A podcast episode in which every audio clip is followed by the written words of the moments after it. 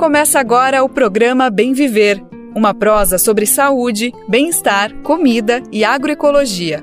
Produção Rádio Brasil de Fato.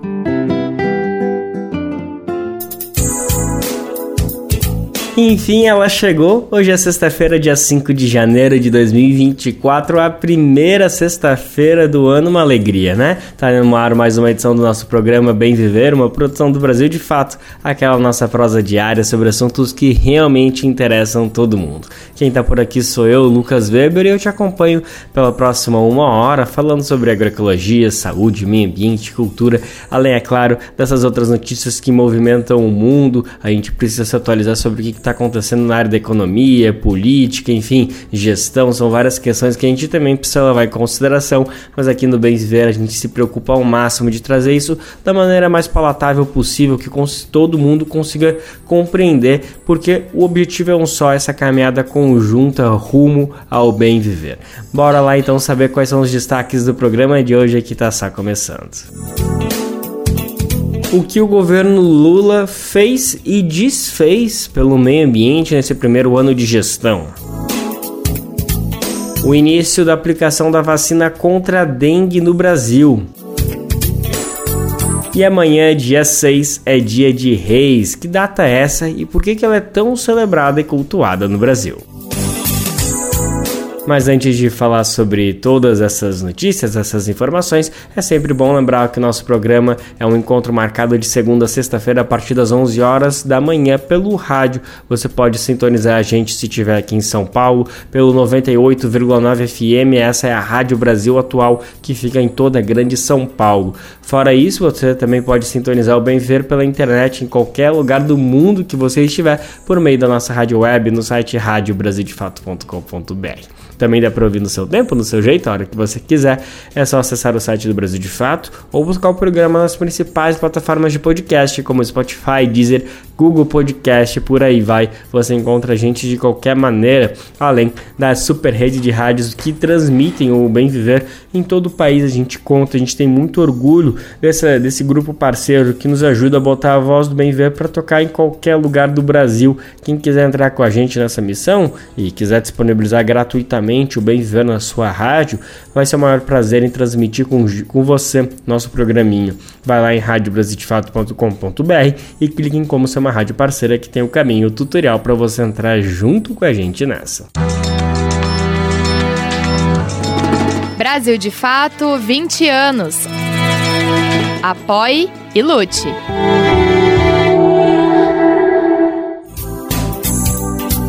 E para começar o programa de hoje, a gente preparou uma reportagem sobre os avanços e também contradições do governo Lula nesse primeiro ano em relação à pauta ambiental.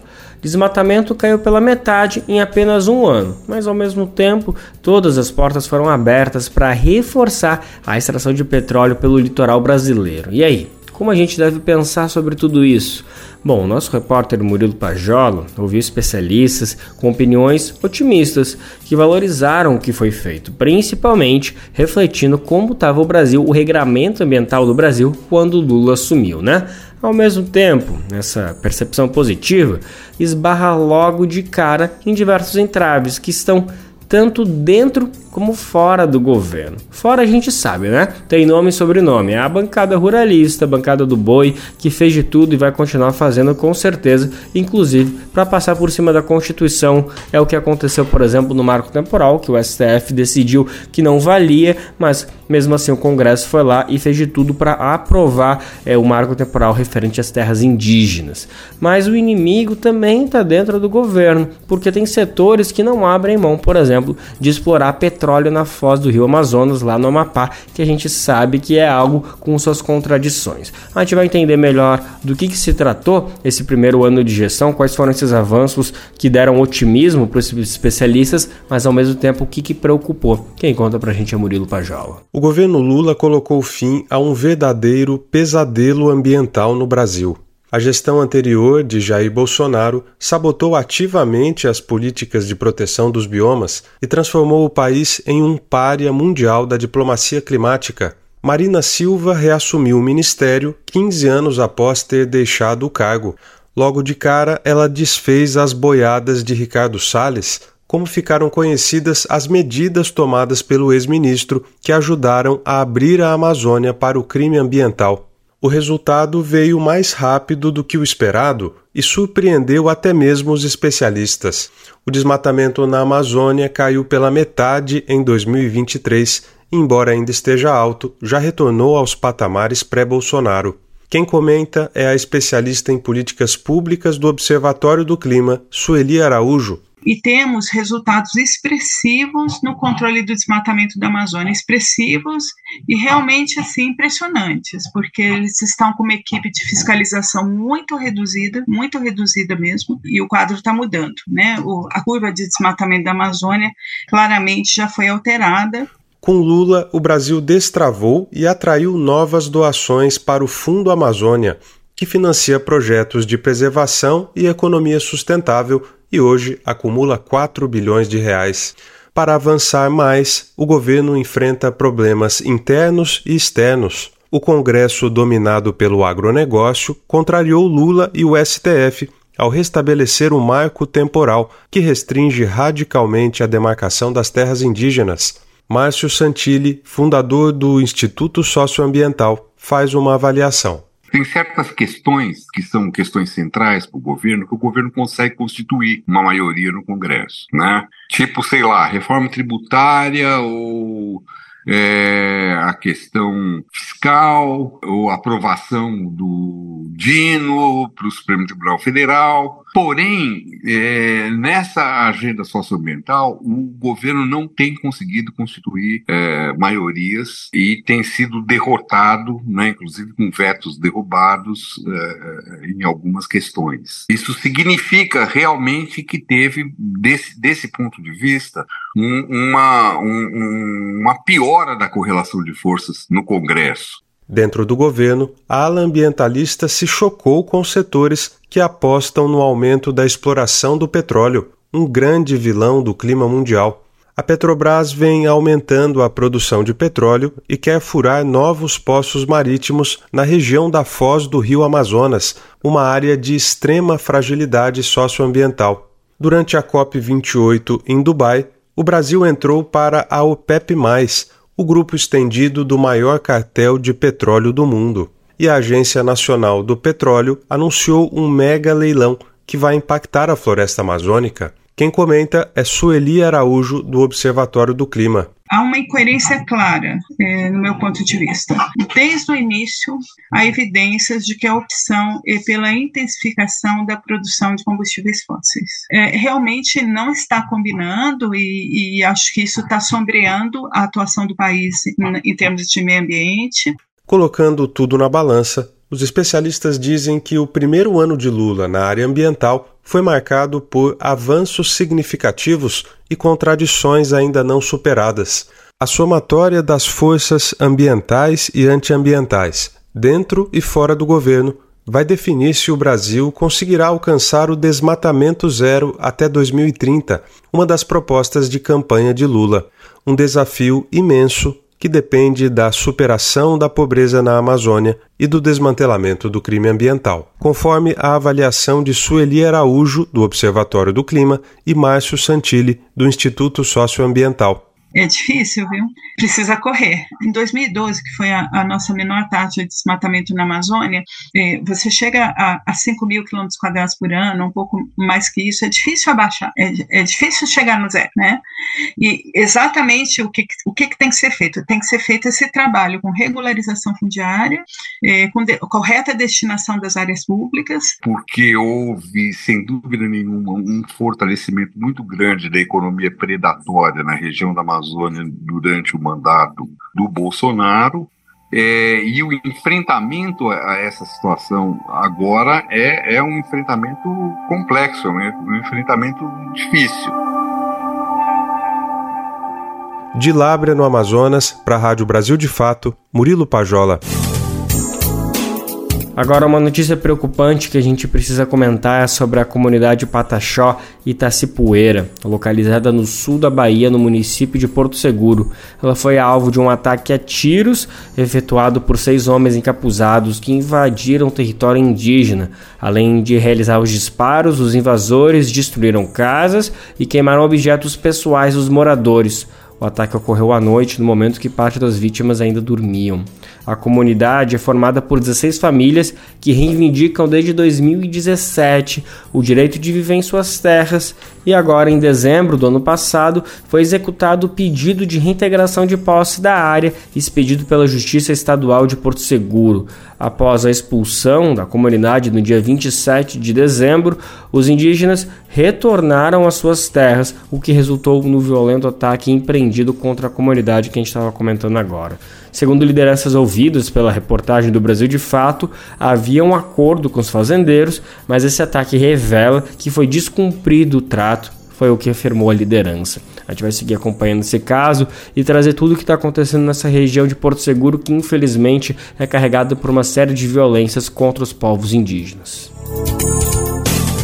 Dourados, no Mato Grosso do Sul, foi a cidade que iniciou um momento histórico no Brasil. Agora, nessa semana, começou a ser aplicada a primeira vacina de dengue no país. Por enquanto, a distribuição não vai acontecer em grande escala. Para você entender, a expectativa é que até novembro desse ano o Brasil tenha disponível 5 milhões de doses, ou seja, nesse primeiro momento serão apenas grupos prioritários que vão receber. Mas nada muda o fato que sim, é um momento histórico no Brasil e no mundo. Afinal, nós, o Brasil, somos o primeiro país do mundo a distribuir essa vacina da dengue para a população de forma gratuita. Vamos saber mais então como estão sendo essas primeiras aplicações de doses lá em Dourados essa vacina tão importante contra a dengue. O município de Dourados, em Mato Grosso do Sul, é o primeiro do país a iniciar a vacinação em massa contra a dengue. A imunização começou nesta quarta-feira com a meta de vacinar 150 mil douradenses entre 4 e 59 anos de idade. Segundo a Prefeitura Municipal, a procura pela vacina foi surpreendente no primeiro dia. Já foram distribuídas 90 mil doses às unidades de saúde. A ação é uma parceria da Secretaria Municipal de Saúde com o laboratório japonês Takeda, que desenvolveu a vacina Kedenga. O imunizante deve ser aplicado em duas doses, com intervalo de três meses entre elas. Essa vacina apresentou nos ensaios clínicos eficácia geral de 80,2% contra qualquer sorotipo da dengue após 12 meses da segunda dose. A vacina também reduziu as hospitalizações em 90%.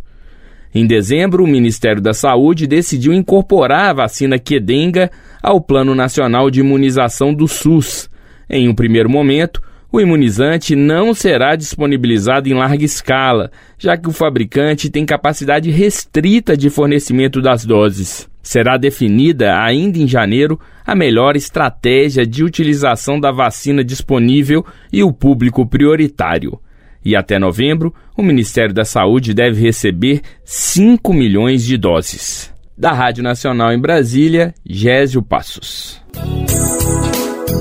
Quem está ligado no noticiário nessa semana com certeza ficou sabendo das repercussões por conta da intenção de vereadores de São Paulo de criar uma CPI, uma comissão parlamentar de inquérito, para investigar o padre Júlio Lancelotti. Embora ele atue em São Paulo, o Brasil inteiro com certeza conhece o trabalho que ele faz com pessoas em situação de rua, especialmente.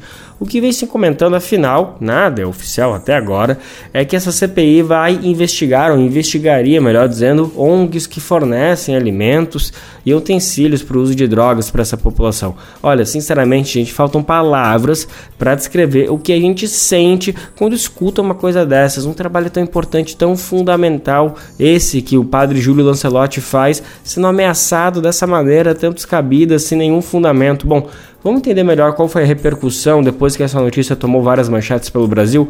Douglas Matos conta pra gente. Uma onda de apoio ao padre Júlio Lancelotti ocupou as redes sociais nesta quarta-feira depois que o vereador Rubinho Nunes, do União Brasil, anunciou que articula a instalação de uma CPI que tem como um dos alvos a liderança religiosa. Em seu perfil no X, o antigo Twitter, o parlamentar associou Lancelotti, que atua há décadas em prol da população em situação de rua em São Paulo, a uma máfia da miséria, segundo suas palavras, ao comentar a instalação da comissão parlamentar de inquérito na casa. Na imagem publicada, uma caricatura do padre carrega um rato nos ombros. No Instagram, Lancelotti afirmou que não pertence a nenhuma organização da sociedade civil ou não governamental e que possui convênio com a Prefeitura de São Paulo. Ele lembrou que atua por meio de uma ação pastoral da Arquidiocese Paulista e que, por sua vez, não se encontra vinculada de nenhuma forma às atividades que constituem o objetivo do requerimento aprovado para criar a CPI. Não é a primeira vez que Lancelotti é alvo de alas conservadoras da Câmara Municipal de São Paulo e de movimentos de extrema-direita. Em outubro de 2020, Arthur Duval, colega de Rubinho Nunes dentro do MBL, o Movimento Brasil Livre, foi condenado pela Justiça após chamar Lancelotti de, abre aspas, cafetão da miséria, fecha aspas. A justiça também condenou em agosto de 2022 o bolsonarista Luciano Hang por chamar o padre Júlio de hipócrita e acusá-lo de defender bandidos. A CPI, se instalada, terá como objetivo declarado investigar ONGs, organizações não governamentais, que supostamente fornecem alimentos, utensílios para uso de substâncias ilícitas e tratamento aos grupos de usuários que frequentam a Cracolândia. Outro alvo da comissão é o movimento Craco Resiste, que também atua com as pessoas em situação de vulnerabilidade no centro de São Paulo. Daniel Melo, membro do movimento, classificou a CPI como uma tentativa de tirar o foco da política municipal para tratar da Cracolândia. É todo um, né, uma tentativa de intimidação e de tirar o foco da discussão, né? que a questão, o centro da discussão é, né, desde o início da gestão Dória, né, e passando pela gestão Covas, gestão Tarcísio, gestão todos esses é, pilantras que passaram aí, está se apostando na política de violência policial associada à internação, né, que é uma gastança de dinheiro público sem resultado para ninguém, só piora a situação das pessoas, né, das pessoas pobres, piora a situação do bairro, né, porque você acirra um clima de conflito, de violência, de caos. Sobre a tentativa de instalar a CPI, a expectativa do movimento, de acordo com Melo, é que isso não aconteça. Nossa expectativa é que não vá para frente, né? A gente pensa que né, o conjunto da Câmara de Vereadores né, vai entender que a cidade tem outras prioridades, vai né, buscar é, agir com mínima seriedade, né, assim, não tem nenhum fundamento, né, assim, é, é, isso, não tem nenhum fundamento, então assim, a gente acredita, ainda que seja, tem um perfil conservador a, a Câmara, a gente espera que se trabalhe com o mínimo de fundamento, né, com o mínimo de, de seriedade, então a gente não tem expectativa o pedido de abertura da CPI foi protocolado na Câmara Municipal em 6 de dezembro do ano passado. De acordo com a apuração do jornal Folha de São Paulo, o vereador Rubinho Nunes trabalha numa articulação para que a comissão parlamentar seja instalada em fevereiro, após o fim do recesso. O Brasil de Fato tentou contato com o vereador, mas não obteve retorno. O espaço está aberto para o posicionamento. Nas redes, a reação à notícia da articulação para a CPI foi negativa. O X, ou antigo Twitter, registrou até o fim da tarde desta quarta-feira mais de 70 mil posts sobre o assunto. O ministro das Relações Institucionais do governo Lula, Alexandre Padilha, do PT, manifestou apoio e solidariedade ao Padre Júlio e classificou a proposta da CPI como inacreditável. Uma das lideranças do MST, o Movimento dos Trabalhadores Rurais Sem Terra, João Pedro Stedley, foi na mesma linha e afirmou que a instalação da CPI é nitidamente uma tentativa de perseguição política ao padre Júlio. A deputada federal Samia Bonfim, do PSOL, disse que é inadmissível que a Câmara de Vereadores paulistana tente instalar uma CPI contra o religioso. Fernanda Melchiona, deputada também do PSOL do Rio Grande do Sul, escreveu que, abre aspas, a extrema-direita, liderada por um dos fundadores do MBL, tenta instaurar uma absurda CPI na Câmara de São Paulo para perseguir e tentar criminalizar o Padre Júlio, fecha aspas. O ator e humorista Marcelo Adnet também se posicionou em solidariedade ao Padre Júlio. Nas redes sociais, ele disse que o neofascismo avançou tanto no Brasil que hoje, em nome da morte, abre aspas, perseguimos aqueles que seguem os passos de Jesus Cristo, fecha aspas. De São Paulo, da Rádio Brasil de Fato, com reportagem de Caroline Oliveira. Locução: Douglas Matos. Importante comentar que a Arquidiocese de São Paulo informou que está acompanhando com perplexidade a articulação justamente para a abertura de uma comissão parlamentar de inquérito na Câmara Municipal de São Paulo. Em nota oficial, a entidade, aspas, lembrou que na qualidade de vigário episcopal para a pastoral do povo da rua, o padre Júlio exerce o um importante trabalho de coordenação, articulação e animação de vários serviços pastorais voltados ao atendimento, acolhida e cuidados das pessoas em situação de rua na cidade. Reiteramos a importância de que, em nome da Igreja, continuemos a ser realizadas as obras de misericórdia junto ao mais pobre e sofredores da sociedade. Fecha aspas, disse a Arquidiocese de São Paulo.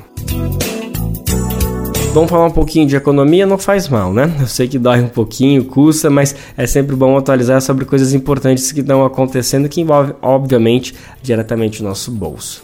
Uma notícia chata, mas que era esperada, é que esse ano está mais difícil se aposentar em relação ao ano passado e os anos anteriores.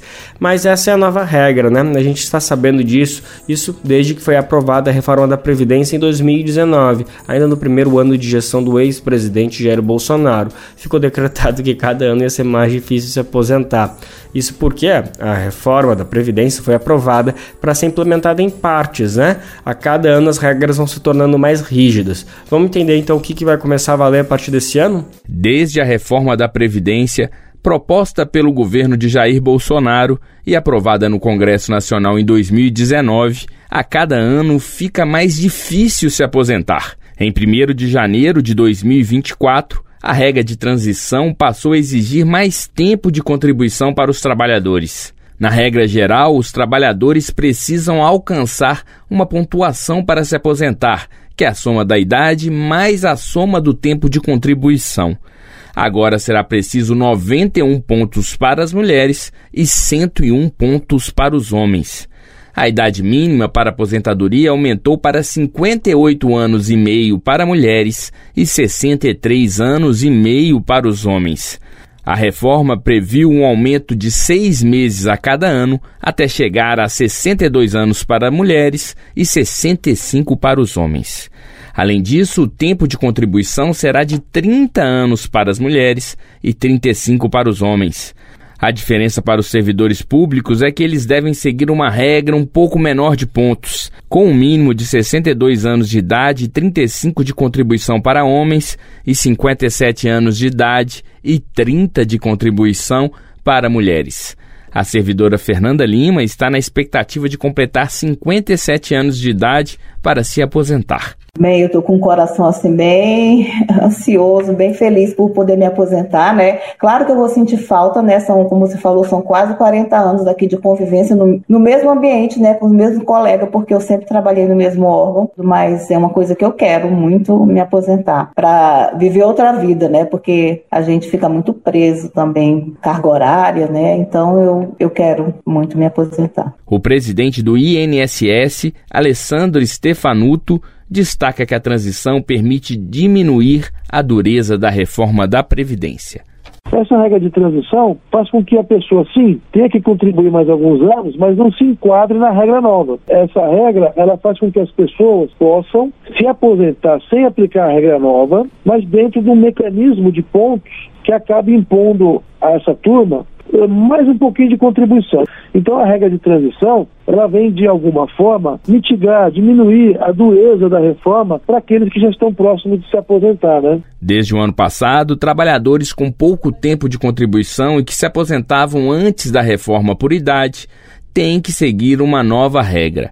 A idade mínima de 65 anos para homens e 62 para mulheres e um tempo mínimo de contribuição de 15 anos pelo site meu.inss.gov.br ou pelo aplicativo Meu INSS, o contribuinte pode acessar o simulador para aposentadoria. Com produção de Joana Lima e Ivan Richard, da Rádio Nacional em Brasília, Gésio Passos. Um debate legal para a gente fazer é sobre a figura do ministro da Economia Fernando Haddad. Afinal, ele foi um vencedor nesse primeiro ano de gestão ou ele perdeu a maioria das batalhas que encampou? Bom, é realmente um debate interessante porque não se trata apenas de uma disputa de Fernando Haddad com o Congresso, mas com o próprio governo. A gente viu como nem sempre o que ele defendia era igualmente reproduzido por algumas figuras, por algumas alas do PT. Então, depois de um ano, qual o balanço? Certo é que Haddad está firme e forte no cargo, nem dentro do governo, nem fora. Tem gente fazendo zumbido ou fazendo algum tipo de pressão para tirar. A gente sabe que a figura dele está bem consolidada. A nossa reportagem preparou um material justamente falando dessas vitórias que Fernando Haddad teve para a gente entender melhor como que ele jogou esse jogo de xadrez nesse primeiro ano de gestão Lula. 2023 vai ficar marcado como um ano de disputa entre a equipe econômica do ministro da Fazenda, Fernando Haddad, e as forças do Congresso Nacional. O motivo do embate foi a busca de espaço para aumentar os gastos do governo e também a arrecadação da União. A queda de braço envolveu a discussão de pelo menos sete propostas legislativas de interesse do Executivo. Todas elas acabaram aprovadas e convertidas em lei. Isso só ocorreu, no entanto, após modificações de projetos e concessões políticas do governo. A disputa entre Executivo e Congresso começou ainda em 2022, quando apoiadores do futuro governo Lula passaram a defender a aprovação da chamada PEC da transição. A proposta permitiu à União ampliar em 145 bilhões de reais o gasto público para pagar despesas que haviam sido prometidas ainda na gestão Bolsonaro o ministro Haddad propôs vincular o aumento de gastos ao aumento de arrecadação. A regra é a principal do chamado novo arcabouço fiscal, que teve o projeto apresentado em abril e virou lei em agosto. O arcabouço prevê também a perseguição de metas fiscais anuais. Ao negociar a aprovação da regra, Haddad prometeu zerar o déficit da União já em 2024. O governo gasta mais do que arrecada desde 2015 o arcabouço acabou aprovado sob este compromisso. Com ele convertido em lei, Haddad precisou reforçar seus esforços para aumentar a arrecadação do governo em cerca de 160 bilhões de reais já para 2024. A aprovação dessas propostas demorou e só ocorreu após concessões do governo sobre o texto e também por poder no executivo. A aprovação dessas propostas demandou intensa negociação. E o preço foi alto, como destaca Dão Real Pereira dos Santos, presidente do IJF e membro do coletivo Auditores Fiscais pela Democracia. Todas essas medidas que eu falei, elas não foram baratas, ou seja, o governo teve que fazer muitas concessões para que elas fossem aprovadas. Primeiramente, o governo optou por enviar medidas provisórias sobre os temas visando mudanças imediatas. Essas MPs acabaram sendo ignoradas na Câmara dos Deputados e perderam a validade. Então, o governo foi obrigado a enviar projetos de lei contendo as mesmas propostas. Elas acabaram modificadas, mas enfim viraram lei. Nesse período, Lula fez uma reforma ministerial para acomodar representantes do chamado Centrão no executivo. Também mudou a presidência da Caixa Econômica Federal e acedeu a um aliado do presidente da Câmara dos Deputados, Arthur Lira, do PP. Coincidentemente, horas após as mudanças na Caixa, em outubro, Lira colocou em votação o projeto para taxação de super ricos na Câmara. Apesar disso, o economista Pedro Faria, pesquisador na Universidade Federal de Minas Gerais, avalia que até mesmo as vitórias do governo foram prejudicadas. Me parece que o governo subestimou a dificuldade, especialmente a Fazenda, a dificuldade que teria com a aprovação dos projetos no Congresso. Vários projetos não foram aprovados, foram aprovados muito tardiamente. É o que reduz o efeito potencial deles, bom, nesse ano, obviamente, mas também reduz, às vezes, o potencial de arrecadação até o ano que no ano que vem, porque muitos projetos ainda vai ter que regulamentar, vai ter que normatizar com portarias, etc. Em meio a todas essas negociações e concessões, o governo manteve-se mobilizado para a aprovação da reforma tributária sobre o consumo. O tema era debatido havia 40 anos. Já havia propostas com discussões avançadas no Congresso antes de Lula tomar posse. Haddad resolveu apoiá-las e tornou o tema uma prioridade. O ministro criou na Fazenda uma secretaria especial sobre a reforma. Nomeou secretário, ainda em janeiro, o economista Bernard Api, especialista em tributos. Foi ao Fórum Econômico Mundial, em Davos, na Suíça, e disse que queria a reforma aprovada ainda no primeiro semestre, reforçando o apoio governamental à proposta. A aprovação só veio em dezembro. Ainda assim, foi considerada uma vitória histórica de Haddad. Antes da votação, Lula empenhou 10 bilhões de reais para emendas parlamentares. Também em Davos, ainda em janeiro, Haddad disse que o governo usaria seu capital político para aprovar, ainda em 2023, uma reforma tributária sobre a renda e o patrimônio. Essa reforma serviria para que Lula cumprisse sua promessa eleitoral de colocar o rico no imposto de renda e isentar do tributo quem ganha até 5 mil reais. Essa reforma, no entanto, sequer foi apresentada ao Congresso. A reforma tributária aprovada prevê que uma proposta seja encaminhada até o final de março. Haddad já disse que trabalha no assunto, mas em entrevista ao jornal O Globo nesta terça-feira, admitiu que a discussão pode ficar para 2025 por conta das eleições municipais. Para além disso, Haddad já começa o ano tendo que lidar com questões ligadas à arrecadação. Os projetos apresentados em 2023, após mudanças, não devem render à União os 160 bilhões necessários para zerar o déficit fiscal. E o Congresso, por sua vez, aprovou desonerações, mesmo contra a vontade do governo. A mais significativa é a desoneração sobre a folha de pagamento de 17 setores econômicos até 2027. Lula vetou o projeto, mas o veto foi derrubado por parlamentares. Na última semana do ano, Haddad enviou uma MP ao Congresso para promover uma reoneração gradual dos setores beneficiados. Essa MP já foi criticada por parlamentares e nada garante que ela vai ser aprovada em 2024, como alerta o professor Pedro Faria. O prospecto né, é de piorar, inclusive, porque o Congresso está avançando em cima do, do governo. É, o líder do governo né, deu, deu, deu, deu uma fala essa semana de que eles vão responder, eles não vão aceitar. E o, Congresso vai dificultar mais, né? Em nota enviada ao Brasil de Fato, o deputado federal Zeca Dirceu, líder do PT na Câmara dos Deputados, lembrou que em 2023, abre aspas, houve negociações mais ou menos simples e por vezes duras, fecha aspas. Ainda de acordo com o petista, os principais objetivos foram atingidos. Mas, segundo suas palavras, isso não significa que a versão final dos projetos aprovados tenha sido sempre a que o governo e o PT gostariam. De São Paulo, da Rádio Brasil de Fato, com reportagem de Vinícius Kontinski, locução Talita Pires. Olha só, importante esse aviso. A partir de hoje, sexta-feira, está aberto o período para aderir ao programa de renegociação de dívidas com a Receita Federal. Lembra que no começo da semana a gente falou sobre isso? Pois é, agora a gente vai entender como funciona na prática para participar. Bora lá. Começa nesta sexta-feira e vai até 1 de abril o período de adesão ao programa da Receita Federal que permite o pagamento das dívidas com redução de até 100% de multas e juros. A medida incentiva os contribuintes a regularizarem débitos não declarados, evitando autuações e ações na justiça. Podem aderir pessoas físicas ou jurídicas. A dívida pode ser liquidada com redução de 100% das multas e juros, sendo necessário o pagamento de 50% como entrada, com o restante parcelado em até 48 prestações mensais. As inscrições deveriam ter começado na última terça-feira, mas foram adiadas por causa de problemas técnicos. Segundo a Receita, a alteração no prazo não afeta os incentivos que o contribuinte pode obter. A renegociação abrange todos os tributos administrados pela Receita, incluídos os créditos tributários de auto de infração, notificação de lançamento e despacho decisório. O formulário está disponível no portal do Centro Virtual de Atendimento no site gov.br barra Receita Federal. Da Rádio Nacional, em Brasília, Renato Ribeiro. O Congresso Nacional vai sediar, na segunda-feira, dia 8, um ato com representantes dos três poderes e cerca de 500 convidados para marcar justamente um ano dos ataques golpistas de 8 de janeiro.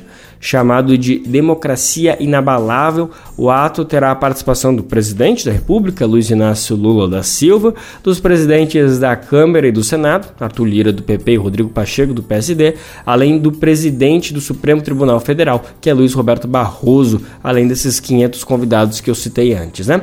Obviamente que a nossa equipe vai estar lá acompanhando tudo que vai acontecer, a gente vai trazer toda a repercussão desse evento muito importante e também no programa de segunda a gente vai relembrar o que, que foi esse 8 de janeiro, essa, essa mancha que com certeza, infelizmente, está para a história do Brasil. E agora, nessa reta final de programa, a gente vai falar do dia de amanhã, sábado, dia 6 de janeiro, uma data bem especial, falando religiosamente e também culturalmente. Por quê? 6 de janeiro é dia de reis, é uma tradição que se vincula, obviamente, diretamente ao cristianismo, mas que acabou se disseminando pelo Brasil e é celebrado mesmo por pessoas que não têm tanta proximidade com as religiões relacionadas, né? O dia de reis, segundo a tradição cristã, seria aquele em que Jesus Cristo, recém-nascido, recebeu a visita de três reis magos. Aqui no programa, a gente achou bacana trazer esse debate sobre a data, relembrar um pouquinho o que, que história é essa, como se conta e, obviamente, discutir como que ela se encaixa na nossa cultura, como a gente tem que ver ela dentro da cultura brasileira.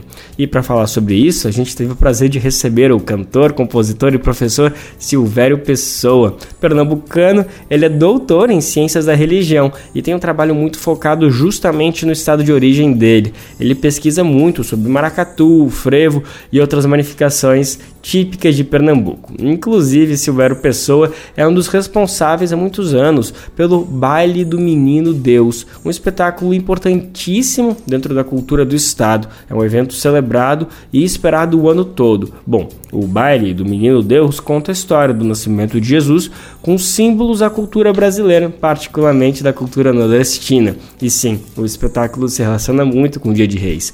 Por isso a gente trouxe ele para o nosso programa. Quem conversou com ele foi a nossa repórter Beatriz Ramos. Vamos ver agora o papo dos dois. É, a primeira pergunta seria nesse sentido, assim, de qual que é a relação. Você trabalha com o baile do Menino Deus, né? Isso também, faço parte do elenco, já faz 19 anos lá. Aí eu que, a gente queria saber qual que é a relação do baile com o Dia de Reis, se tem alguma. Ah, tá. Ah, isso é legal, tranquilo. Pronto, a primeira pergunta é a relação do baile do Menino Deus com a festa de Reis. O baile do Menino Deus é um alto de Natal, é uma ópera popular é, escrita por Ronaldo Corrêa de Brito, um grande escritor e também um grande dramaturgo. É ele que dirige, né, dirige todo o elenco e as ideias né, sempre renovadas do baile do Menino Deus. O elenco tem mais de 180 pessoas trabalhando entre bailarinos, músicos, eh, solistas, coro infantil, coro adulto, é, toda uma, uma trupe né, na área de cenografia, na área de montagem, de iluminação, de sonorização. É um grande espetáculo que acontece no Marco Zero, que é o centro do Recife, dias 23, 24 e 25. É inspirado num, no livro chamado O Baile do Menino Deus. Foi transferido é, para o teatro, para uma peça de teatro, e cresceu. O Baile do Menino Deus tem inspiração, obviamente, no nascimento do menino Jesus. E uma das, é, uma das partes, um dos módulos do baile do Menino Deus é exatamente a chegada dos santos reis do Oriente, que é exatamente é, Belchior, Baltazar e Gaspar, que vieram do Oriente para visitar o Salvador, né, ou o Menino Deus, ou o Menino Jesus. Então é uma, uma, uma parte né, do espetáculo extremamente significativa, é, o baile do Menino Deus tem uma peculiaridade, né, que eu acho que é a grande, a grande, o grande destaque, que é a, a, a, adaptação, vamos dizer assim, da história bíblica é, do nascimento do Menino Jesus, principalmente no evangelho, nos quatro evangelistas, né, Mateus, Marcos, Lucas, João. Então ele transfere essa, essa, essa história universal é, com uma linguagem, para uma linguagem nordestina. Então, os santos reis do Oriente, né, os reis magos presentes né, de forma muito simples, muito sem aprofundamento, né, no Evangelho de Mateus, se não me engano, é, eles são reis do maracatu. Eles é, são, são os três, os três reis representam exatamente os reis do os, os reis do maracatu, né? O maracatu aqui tem o maracatu de de baque solto, o maracatu de baque virado e também tem, não é, os coquistas, as cirandeiras, tem as festas de terreiro e tudo tudo isso representa uma uma corte. Então, é, é muito bonito, assim, os, os, santos reis do Oriente são os reis do Maracatu. Isso é uma das marcas do baile do Menino Deus. Então, tem sim uma relação direta, não é praticamente, né? uma das partes mais emocionantes é a chegada dos santos reis, né? dia de reis, 6 de janeiro, para visitar o Menino Deus. É um destaque no baile do Menino Deus. Uhum. E você poderia falar um pouco mais dessa data, assim, do Dia de Reis? O que, que ela representa, assim, para a cultura do povo brasileiro, a importância dela? Veja, 6 de janeiro, a gente, nós estamos completamente mergulhados, né, no aquário do calendário gregoriano, né? Esse calendário que foi, obviamente, criado, né, é, a partir né, das fases da, da lua, das estações do ano, das questões agrícolas, mas de, né, sem sombra de dúvidas é um calendário que fortalece um sistema econômico. Né? A gente tem conta pagada durante 30 dias, vencimentos de contas dia 5, salário da classe trabalhadora quinzenal, diárias. Então, tudo isso é regido por esse sistema horário. Mas, obviamente, né, sabemos que temos um outro calendário, que é um calendário da natureza, o calendário advindo dos povos originários, dos povos indígenas, né, que tem uma relação completa com é, as, as, os ciclos, é, os ciclos da natureza, com finalidade de plantar, de colher, de seus rituais de passagem. Então, 6 de janeiro é uma data, digamos assim, estabelecida, né, é, é, é, presume-se, né, que, na tradição, que foi na data de 6 de janeiro que os reis, os santos reis, né, os reis do Oriente, santos depois, né, mas os reis do Oriente, a partir de uma estrela né, que viram no céu, eles se reuniram, né, de partes distintas do Oriente, e seguiram para Belém, não é? onde, é, tanto é que se chama essa estrela de Belém, inclusive é um destaque também do Baile do Menino Deus, e essa estrela guiou os reis no dia 6 para é, visitar né, esse menino que nasceu e que estava aguardado esperado né, é, é, para ser o salvador do mundo. Né? Então, é, é uma data significativa, principalmente porque o povo brasileiro ainda não é, tem uma, uma forte, um forte percentual majoritário, inclusive, do cristianismo. O último censo que nós temos ainda é o censo de 2010, onde coloca, inclusive, os percentuais de destaques né, das religiões presentes no Brasil, mas de forma é, é, é é, significativa e segura, o Brasil é um país cristão, é? Embora hoje tenhamos uma, a busca né, de uma convivência fraterna, de coexistência com as religiões africanas, com as religiões afro-ameríndias, com inclusive o ateísmo, com a chegada, inclusive, né, de aproximações com tradições da Índia, através da yoga, da meditação, do autoconhecimento, então, hoje o Brasil realmente ele é, digamos assim, um caldeirão religioso é, no qual o que se busca hoje, principalmente, é a convivência fraterna entre essas denominações. Mas o Dia de Reis é um dia pertencente né, ao calendário gregoriano, ao calendário ocidental e principalmente ao calendário cristão. E também marca, né, marca de forma festiva a maioria dos estados brasileiros, aqui no Nordeste, tem uma grande festa no dia 6 de janeiro, é, que é a queima da lapinha, que é o desmanche ou a desmontagem do ciclo natalino. Né? Aqui em Recife, principalmente, tem uma, uma, uma solenidade, vamos dizer assim, uma brincadeira, uma festa linda com os pastoris, com os reisados no pátio de São Pedro, onde a lapinha, a, a queima da lapinha representa exatamente o desmonte da árvore de Natal, desse ciclo tão bonito que é a fase do advento, né, do nascimento do menino Jesus. É isso, é muito significativa essa data para o nosso povo, para o povo brasileiro, porém alguns estados se destacam mais por essa ênfase, não é?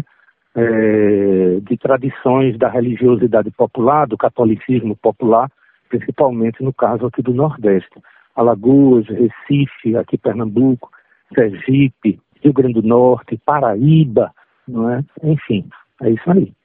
E é, você comentou que é uma celebração muito ligada ao cristianismo, né? E a, essa data ela é comemorada em outras religiões ou não? E se ela é, como que ela é celebrada ou, ou incluída aí no calendário de outras religiões? Veja, as outras religiões, elas respeitam, obviamente, é, eu, não, eu não saberia dizer assim, que outras religiões, né? Porque catolicismo, a gente tem um universo evangélico aqui, protestante no Brasil.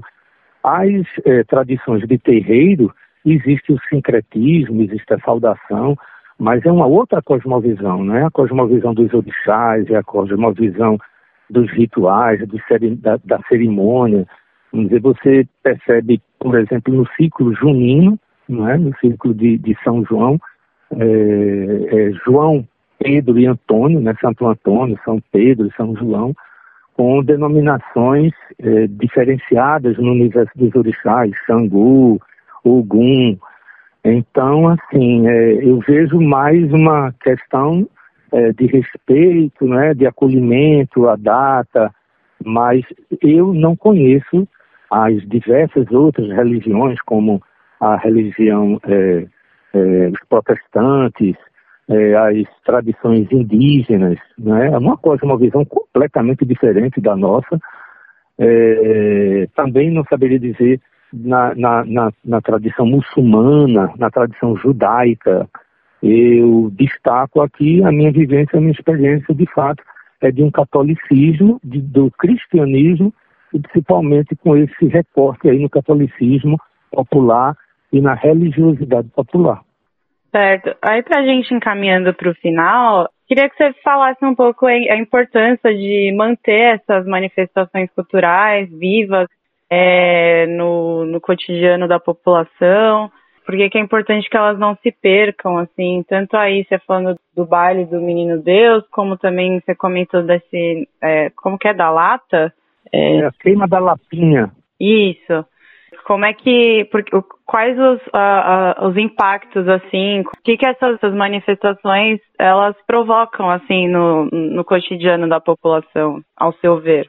Sem sombra de dúvidas, um povo forte, um povo emancipado, um povo que coordena e que dirige suas ações, suas necessidades, principalmente o Brasil, que tem uma visível, não é? Uma visível distância entre as classes sociais. Nós somos um, um, um país completamente dividido em classes sociais. Está aí nítido esse distanciamento social é gritante, não é? Nós ainda temos um, um índice de fome é, alarmante, nós temos um índice de violência alarmante, nós temos um índice de, de, de, de, de discrepância de salário mínimo, de alimentação, é visível. Obviamente que todos os países, né, principalmente a maioria aqui da América Latina, luta né, por essa diminuição é, né, de, entre, entre, entre, entre a, a, classe trabalhadora, por exemplo, é uma classe sacrificada aí, né, é que se vive com um salário mínimo, mas obviamente que se luta, não é que se busca é, cada vez dias melhores, né, principalmente para essa, essa classe tão sacrificada economicamente. E a tradição a religiosidade popular, não é? a cultura dos povos, né? porque a gente aqui no Brasil não tem um povo só, a gente tem vários povos, gente, nós temos a convivência e a, a participação é, é, é significativa, né? visível da nação africana, nós temos os povos indígenas, obviamente com todos esses sacrifícios né, que esses povos se mantêm, e tudo que tem, tudo que existe na cultura popular é exatamente a divinda dessa classe sacrificada. A cultura popular, se você ó, pega a religiosidade popular e tira da cultura popular, vai ficar faltando um espaço. O reisado é religiosidade, o maracatu, nação de baixo, de baixo virado, é religiosidade. O ciclo natalino é religiosidade. O ciclo junino é religiosidade. E até para não escapar, o próprio carnaval, a quarta-feira de cinza, marca exatamente o início da quaresma. Aí já vem o, a, o período né, da Páscoa, mais um calendário cristão. Então, é, quando a gente fala em religiosidade popular, é uma religiosidade criada pelo povo, inventada pelo povo, as peregrinações, as procissões, as visitas às fontes milagrosas. Inclusive, eu tenho um livro chamado Religiosidade Popular, foi um mestrado que eu fiz entre o sul da França e aqui no nordeste do Brasil, que destaca exatamente tudo isso que eu estou comentando aqui. Então, a partir do momento que a gente tem políticas públicas, né, governos, prefeitos, secretários de cultura, que se preocupam em manter, em continuar, em resistir e em afirmar essas bases originárias da cultura brasileira. Você tem samba no Rio de Janeiro, você tem é, toda essa gama de.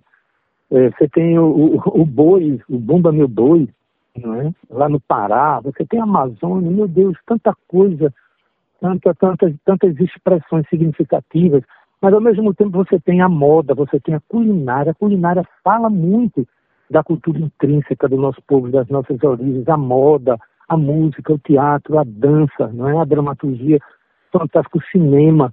Então, é, é, a partir. Oh, e oh, oh, eu tô, ia me esquecendo de falar também sobre as culturas da periferia.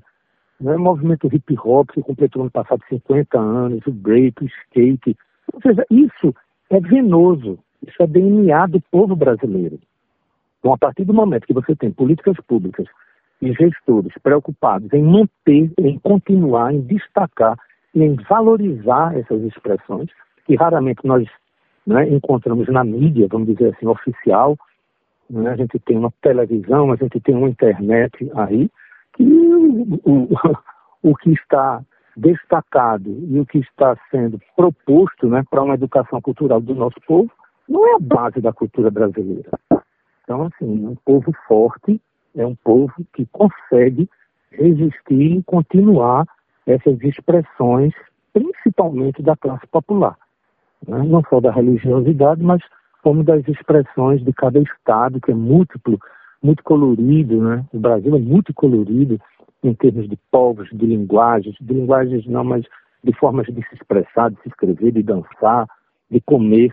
E isso realmente é o que marca essa brilhante, brilhante é, é, história né, que o Brasil tem para o mundo. O Brasil é visto pelo mundo como um Brasil, como um país, um espaço rico em suas tradições. Então, a importância da continuidade da festa de reis eu colocaria dentro desse contexto, né, que é o contexto da valorização da cultura do nosso povo. Tá certo, Silvério. É, queria te agradecer aí pela sua disponibilidade, agora que nos primeiros dias do ano de falar com a gente. E desejar aí um feliz ano novo para você e a gente volta a se falar. Não sei se você gostaria de comentar mais alguma coisa também que eu não tenha perguntado.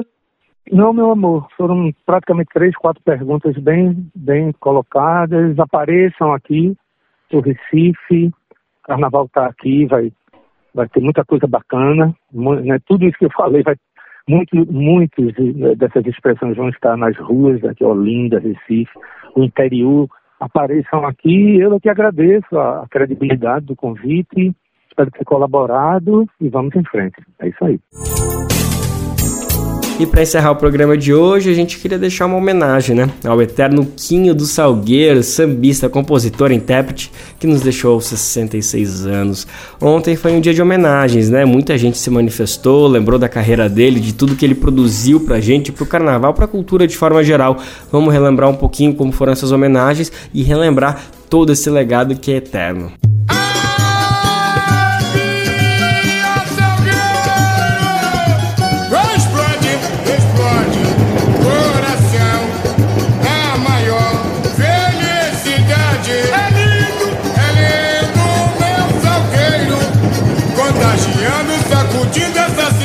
Nascido Melquisedeque Marins Marques, Quinho era considerado um dos maiores símbolos do carnaval carioca.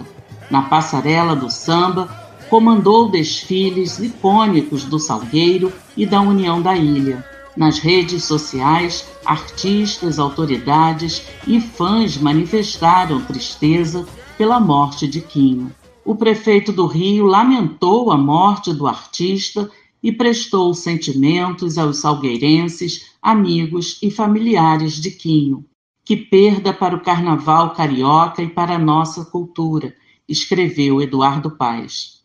Emocionado, o cantor Neguinho da Beija-Flor falou sobre o amigo. Grande amigo, grande irmão, parceiro de viagens pelo Brasil e até fora do Brasil, divulgando nossa nossa arte, que é o nosso samba. Um excelente amigo e uma grande perda do carnaval. Zé Paulo Sierra, intérprete da Mocidade Independente de Padre Miguel, também lamentou a morte do cantor. Uma das maiores referências de, de vitória, de, de conquista entre os intérpretes também. Então a gente não, não perde só o fenômeno, o ídolo, né? Essa representatividade, a gente perde um, um amigo agora é seguir pedindo e orando por luz e por bons caminhos para ele, que ele continue arrepiando lá de cima.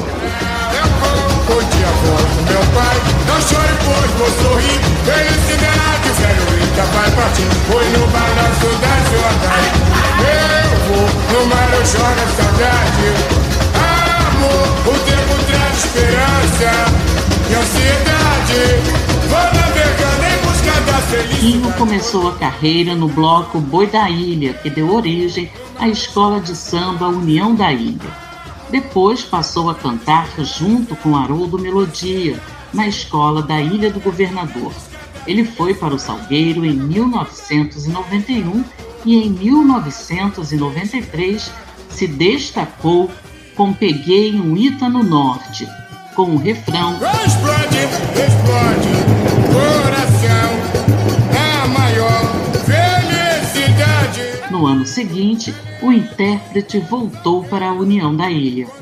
Ito Melodia, filho de Haroldo Melodia, também falou sobre o artista. Sabia do, dos cuidados de saúde dele, mas recebi uma notícia dessa muito ruim.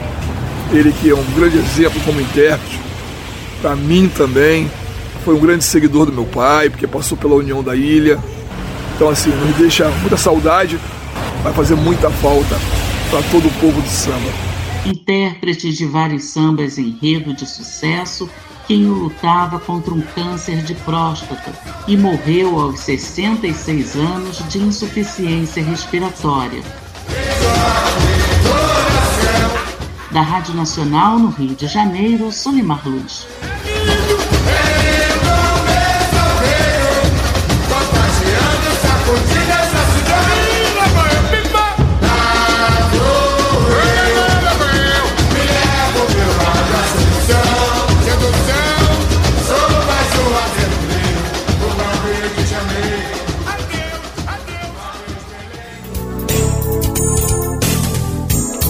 E assim a gente anuncia que o Bem Viver de hoje fica por aqui. Muito obrigado por ter nos acompanhado nessa primeiríssima semana do ano. É muito bom contar contigo nesse dia que tá todo mundo ainda voltando um pouquinho devagar. É bom ter uma boa companhia aí do outro lado. E olha só, semana que vem, que já tá todo mundo de volta pra batuta, a gente com certeza vai estar tá aqui cheio de novidade. Então vem com nós, que a gente tá te esperando só para começar a semana.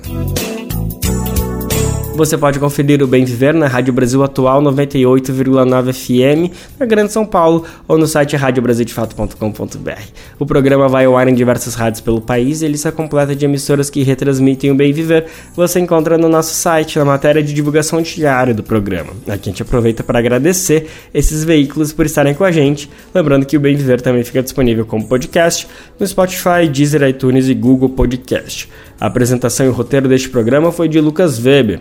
Edição e produção de Mariana Lemos, Daniel Lamir e Douglas Matos. Trabalhos técnicos de Lua Gattinone, Alisson Oliveira e André Paroche. Coordenação de Rádio e TV Muniz Ravena. Diretora de programas de áudio Camila Salmásio. Direção executiva Nina Fidelis. Apoio toda a equipe de jornalismo do Brasil de Fato. Você ouviu o programa Bem Viver uma prosa sobre saúde, bem-estar, comida e agroecologia. Produção Rádio Brasil de Fato.